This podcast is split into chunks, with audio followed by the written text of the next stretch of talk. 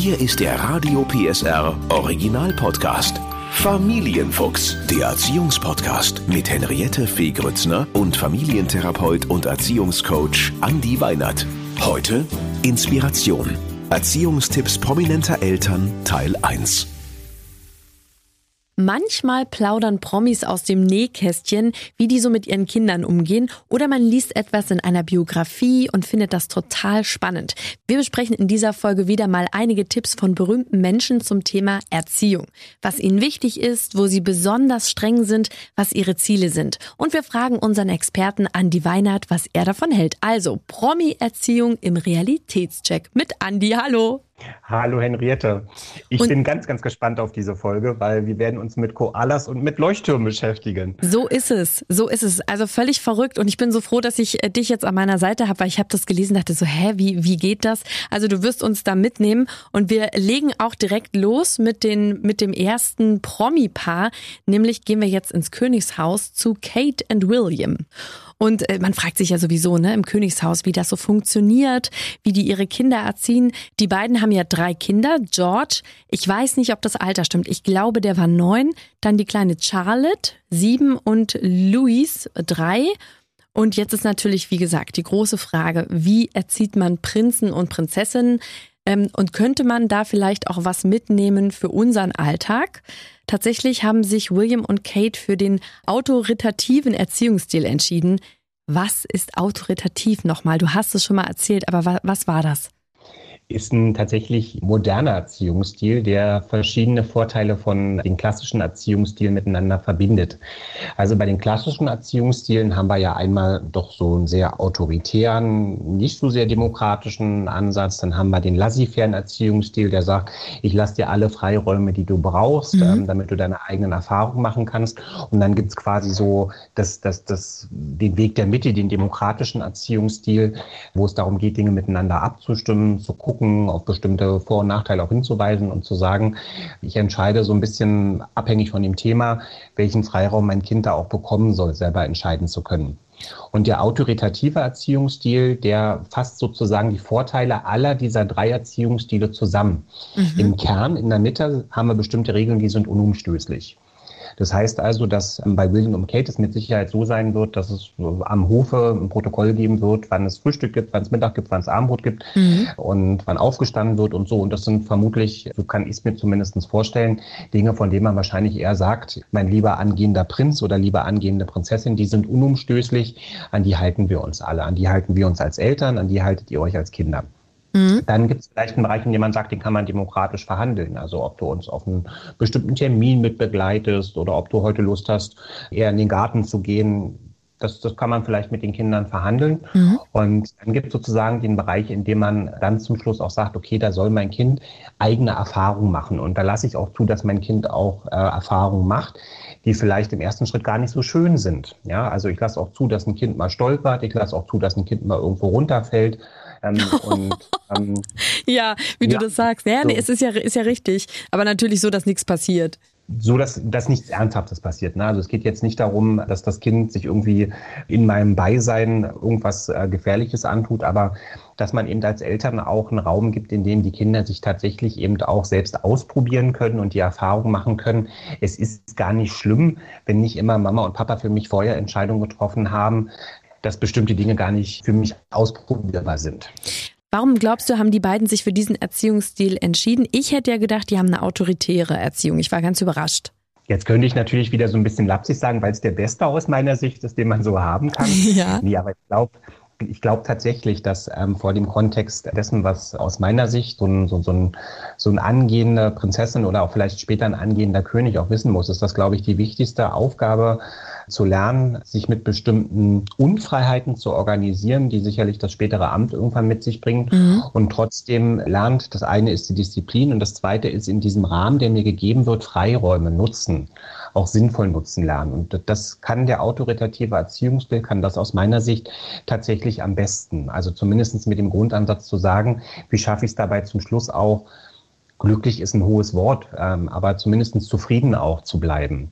Und deswegen ist, glaube ich, dieser, diese Wahl des autoritativen Erziehungsstils, die übrigens der Erziehungsexperte Remo Lago auch für ähm, die Begleitung von Jugendlichen in der Pubertät als einen sehr ja, guten empfiehlt. Mhm. Und ich sehe das genauso wie er, dass man eben tatsächlich auch den, den Kindern damit mit dieser Form des Erziehungsstils durchaus erklärbar machen kann oder erlebbar machen kann, zu sagen, es gibt bestimmte Dinge, die, die, kann, die, die kannst du nicht verändern, mit denen musst du dich arrangieren. Mhm. Aber das bedeutet nicht, dass du komplett unfrei bist. Und ja. wenn das nur autoritär wäre, dann würden vielleicht diese Kinder irgendwann auch unglücklich werden in, oder sich zumindest anfangen, unfrei zu fühlen, weil sie so das Gefühl haben, es gibt so gar keine Möglichkeiten innerhalb dieses Amtes irgendwo Freiheiten zu entdecken. Ja, auch wie schrecklich. Nee, das, äh, das wollen wir ja nicht. Wir wollen keine unglücklichen Prinzessinnen und Prinzen und überhaupt Kinder haben. Äh, jetzt geht's ja sogar noch weiter. Das war jetzt der Erziehungsstil von Kate und William. Aber darüber hinaus ist Kate auch noch eine Lighthouse-Mutter, also eine Leuchtturmmutter. Andi, was ist das? Leuchtturmmutter? Ist eine relativ neue Formulierung und eine durchaus interessante Idee aus meiner Sicht, das Elternsein auch nochmal so ein bisschen mit bestimmten Bildern auch zu versehen.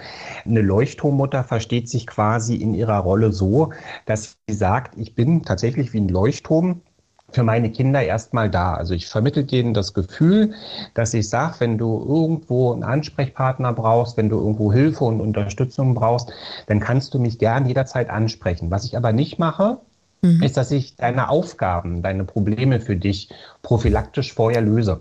Mhm. Finde ich eigentlich einen ganz, ganz tollen Ansatz aus meiner Sicht zu sagen, wenn es jetzt bestimmte neue Lernerfahrungen gibt oder bestimmte ähm, Aufgaben gibt, die Kinder auch lösen sollen, dass ich nicht sage, ich setze mich neben das Kind und versuche, das stellvertretend für das Kind zu lösen, sondern das Kind soll es alleine probieren. Und dann bin ich im Zweifelsfall, wenn es das Kind nicht schafft, bin ich da und kann dann unterstützen. In diesem Bild des Leuchtturms, das Kind soll also selber durch die Wellen schwimmen lernen, heißt aber nicht, dass ich jetzt sage, ich bin jetzt derjenige, der das Kind durchs Wasser führt. Wahnsinn, was für ein Bild. Das bedeutet natürlich auch, dass von den äh, Eltern, die die Leuchttürme sind oder die Leuchtturmmutter, wahnsinnig viel Geduld gefragt ist. Denn das muss man ja auch erstmal aushalten, das Kind ausprobieren zu lassen, vielleicht auch scheitern zu sehen, um dann zu sagen, ne, wenn du das selber probiert hast, dann greife ich erst ein. Ich glaube, das ist nicht nur Geduld, sondern das ist in einem viel, viel größeren Maße, ist es Vertrauen in die Fähigkeiten der Kinder. Mhm. Wir hatten in einem Podcast, hatten wir mal die, sagen wir mal, ähm, Quintessenz, dass jedes Kind eigentlich ein Star ist und dass in jedem mhm. Kind irgendwo Talente stecken. Und da hatten wir damals die Einladung auch ausgesprochen zu sagen, geben Sie im Kind die Möglichkeit, dass Sie in ihm auch Fähigkeiten entdecken können, die Sie vielleicht so in dem Kind gar nicht vermuten. Und das ist eben der unglaublich gute Vorteil, wenn man als Leithausmutter oder auch Vater unterwegs ist, dass man sagt, man kann vielleicht in seinem Kind auch auf einmal Dinge entdecken, von denen man gar nicht gedacht hätte, dass es das kann ja, wie soll ich meinem Kind die Möglichkeit geben, dass es selber vom Baum wieder runterkommt, wenn ich gar nicht die Möglichkeit schaffe, dass es überhaupt erstmal auf den Baum raufklettern kann? Mhm. Natürlich ist das ein Bild, wo viele denken, so um Himmels Willen, was sagt denn der Weihnachter jetzt, ich soll mein Kind da auf den Baum klettern lassen? Aber das Gegenteil ist halt ein überprotektiver Erziehungsstil, der dann eben zum Schluss auch dafür gibt es mittlerweile ein Bild ähm, zu den Rasenmähereltern führt, die eben von vornherein versuchen, ja, also Rasenmäher denkt man ja gleich so, oh Gott, sind die Kinder jetzt die Halme? So ist es aber in diesem Bild gar nicht gemeint, sondern gemeint ist, dass wenn ich mit dem Rasenmäher unterwegs bin, dass ich sehr, sehr vorsichtig immer gucken muss, mhm. wo ist das Kabel und das Kabel prophylaktisch von rechts nach links schmeißen muss und so. Und das tun diese Eltern eben auch oft, ne? dass mhm. die dann eben anfangen zu sagen, bevor mein Kind irgendein schwieriges Gefühl entgegenkommt oder das Kind irgendwo das Gefühl bekommt zu scheitern, versuche ich alles drumherum so zu organisieren, dass das Kind diese Erfahrung nicht machen muss. Aber scheitern ist ein ganz, ganz wichtiger Punkt und sich auseinandersetzen mit der Idee, dass man scheitert, ist ein ganz, ganz wichtiger Punkt in der Entwicklung eines Kindes und diese Aufgabe abzunehmen. Bei allem, dass ich das empathisch nachvollziehen kann, dass man da natürlich als Eltern auch das Herz blutet, ist aber ein ganz wichtiger Schritt im Erwachsenwerden und später auch damit umgehen zu können, zu sagen, ich kann mich auch damit auseinandersetzen und kann auch zugeben, dass ich an einem bestimmten Punkt vielleicht auch falsch war. Und ich möchte auch noch ergänzen, ich habe, äh, ich möchte die Situation jetzt nicht unbedingt erzählen, aber dieses Scheitern lassen, es ist ganz wichtig, habe ich gemerkt, äh, eine ganz wichtige Erfahrung für die Kinder, weil die aus dem Scheitern nämlich auch sich entwickeln können, zu sagen, ne, wie will ich das in Zukunft machen. Aber es ist auch so wichtig für die Eltern. Also ich kann nur ermutigen, sich mal zu trauen, zu sagen, okay, ich weiß schon, was kommt, aber das Kind lernt eben nicht, wenn man immer sagt, ja, wenn du jetzt dort und dort das und das machst, wird das und das passieren, sondern es auch mal passieren zu lassen, auch wenn das Herz blutet und dann zu wissen, mein Kind wächst daran, das mal zu beobachten, das ist wirklich, ich habe, äh, ich weiß nicht, ob ich das bewusst früher schon mal so wahrgenommen habe, aber jetzt gab es mal eine Situation und äh, das war ein Riesenwachstum für alle. Super, hast du schön erzählt. Also ein schönes Bild nochmal, schön, dass du das nochmal unterstreichen kannst. Ja, wir kommen jetzt zum nächsten Promi. Wir verlassen Kate und William und kommen zu Pink. Pink ist ja nun wirklich die rebellischste Sängerin, die man sich vorstellen kann. Kein Blatt hat sie vor den Mund genommen und äh, die ist ja Mutter geworden. Ich glaube, die hat jetzt sogar schon zwei Kinder, ne? Und obwohl sie so der totale Rebell ist und ich immer gedacht habe, was wird das wohl für eine Mutter werden? Sie ist eine Koala-Mama. Wovon reden wir hier? Mhm. Andi, was ist eine Koala-Mama? Ich bin verwirrt. Das darfst du auch sein. Also Koala tatsächlich von ähm, der Idee, dass Koalas, wie wir alle wissen, Beutetiere sind. Und nachdem eine Koala-Mama ihr Baby bekommen hat, geht das ja erstmal für eine ganze Zeit lang noch in den Beutel, hat die Wärme, die Nähe und auch die Unterstützung der Mutter und die Sicherheit, ähm, dass dem Koala neugeborenen Kind da nichts passieren kann. Mhm. Und tatsächlich ist aus diesem Bild heraus die Idee entstanden zu sagen, es gibt ja auch Mütter, die sich ähm, ganz zentral auch mit dem Thema der Bindung beschäftigen. Mhm. Bindung an sich ist ähm, ein Phänomen, das das erste Mal von John Bowlby beschrieben wurde. Das ist ein Psychologe, der sich ganz intensiv mit der Frage damit beschäftigt hat, wie wichtig ist eigentlich die Bindung zwischen Eltern, also vor allen Dingen Mütter waren da erstmal für ihn wichtig, zwischen Müttern und Kindern. Und was er festgestellt hat, ist, dass es unterschiedliche Bindungstypen gibt und dass innerhalb dieser vier unterschiedlichen Bindungstypen, die es gibt, dass der sichere Bindungstyp eigentlich derjenige ist, der zum Schluss am besten als Erwachsener so durchs Leben auch geht. Ja, die Idee, dass so eine Nahbindung dazu führt, dass ein Kind unselbstständig wird, die ist nachvollziehbar, aber alle Untersuchungen, die ähm, auch in Bezug auf die Thesen von ähm, John Bowlby gemacht wurden, zeigen eigentlich, dass dem nicht so ist. Kinder, die sicher gebunden sind, sind zum Schluss Kinder, die auch das Selbstbewusstsein entwickeln, um Unterstützung zu bitten, die auch tatsächlich die Fähigkeit besitzen, Nähe zuzulassen und dann auch im späteren Leben als Erwachsener auch Nähe geben zu können, wiederum an ihre Kinder oder an die Partnerin oder den Partner dann in der Partnerschaft. Und ich glaube, diese Vorteile, die sieht Pink und da gibt's ja auch so durchaus unterschiedliche Sichtweisen, ne, weil die hat ja dann zum Schluss auch tatsächlich extrem viel mit dem Kind auch gekuschelt, auch auf Tourzeiten, mhm. hat das Kind auch überall mit hingenommen. Ja, sie ist ähm, wirklich, das muss man sagen, eine Hardcore-Vertreterin. Also dieses Kind oder die Kinder waren wirklich überall mit dabei, im Tragetuch, äh, hinter der Bühne. Also wirklich, wo sie gesagt hat, die sind wirklich einfach immer mit dabei. Ich finde den Ansatz spannend. Also wir haben den damals für uns nicht wählen können, aus verschiedensten Gründen. Aber ähm, ich will nochmal sozusagen diejenigen Eltern, die vielleicht auch sagen, ich kann die, weil ich selber ein starkes Bedürfnis habe, Wärme und Nähe auch zu teilen. Ich kann mir diese Art des Umgangs mit meinem Kind wirklich auch gut vorstellen, ähm, dazu animieren und vor allen Dingen mit dem Vorurteil aufräumen zu sagen, dass ein Kind, das sicher gebunden wird oder das eine sehr enge Beziehung zu den Eltern auch hat, dass das deswegen automatisch Schwierigkeiten entwickeln muss im Erwachsenenalter, dass das Kind da nicht in der Lage ist, auch zu verstehen, dass das Nähe und äh, Distanz durchaus auch im Berufsleben beispielsweise ein wichtiges äh, austarierendes Element auch sein müssen. Also du würdest sagen, jetzt haben, sind wir nicht alle Rockstars, aber wer kann, sollte das zumindest in Erwägung ziehen, dass man sagt, vielleicht, wir haben ja auch viele Möglichkeiten des Homeoffice, vielleicht kann man das doch und das Kind wirklich im Tragetuch doch überall hin mitnehmen. Ja, und ich würde auch sagen, viel mehr Eltern machen das auch. Also wenn ich das so vergleiche, wie viele Eltern vor 20 Jahren noch mit äh, Tragetüchern rumgelaufen sind und wie viele Eltern heute sozusagen diese Möglichkeit auch nutzen, würde ich sagen, das hat sich schon deutlich auch in der öffentlichen Wahrnehmung oder auch in meiner Wahrnehmung auch gesteigert. Und ich sage jetzt mal so, auch wenn man jetzt nicht ein also fester oder ein intensiver Vertreter äh, aus der Richtung ist, dass man sagt, Bonding ist ein ganz, ganz wichtiges Erziehungselement. Ich glaube nichtsdestotrotz, dass es auch in jeder Familie irgendwo Platz findet. Ja, die Eltern, die zum Schluss am Ende eines anstrengenden Tages sagen, komm her, wir kuscheln eine Runde, ich streichel deine Haare oder ähm, auch bei der zu Bett Geschichte sagen, komm, wir drücken uns nochmal, die nutzen ja letztlich die, diese Möglichkeit an der Intensivierung der Bindung auch aus. Ich möchte mal meine Hebamme zitieren, die damals gesagt hat, weil ich ich habe ne die Annabelle auch geknuddelt und im Tragetuch gehabt und ähm, es gibt dann immer so Vertreter, die sagen so, also ich sage jetzt mal Vertreter der Familie, ne, so so die Großeltern mhm. oder Urgroßeltern, die dann sagen, oh jetzt lass doch mal dieses Kind und ne, das muss ja auch mal ähm, musst es immer und legst doch da jetzt mal in den Wagen oder ne? Und da hat meine Hebamme immer gesagt, man kann ein Baby nicht genug lieben. Hm, das ist auch ein schöner Satz, ja. Den fand, ich, den fand ich auch sehr schön. Wir müssen nur dann natürlich auch peu à peu loslassen. Das ist dann der nächste Schritt. Mhm, genau. Genau. Und jetzt kommen wir zu einer Frau, die gerade das Loslassen üben muss, nämlich zu unserer deutschen Außenministerin Annalena Baerbock.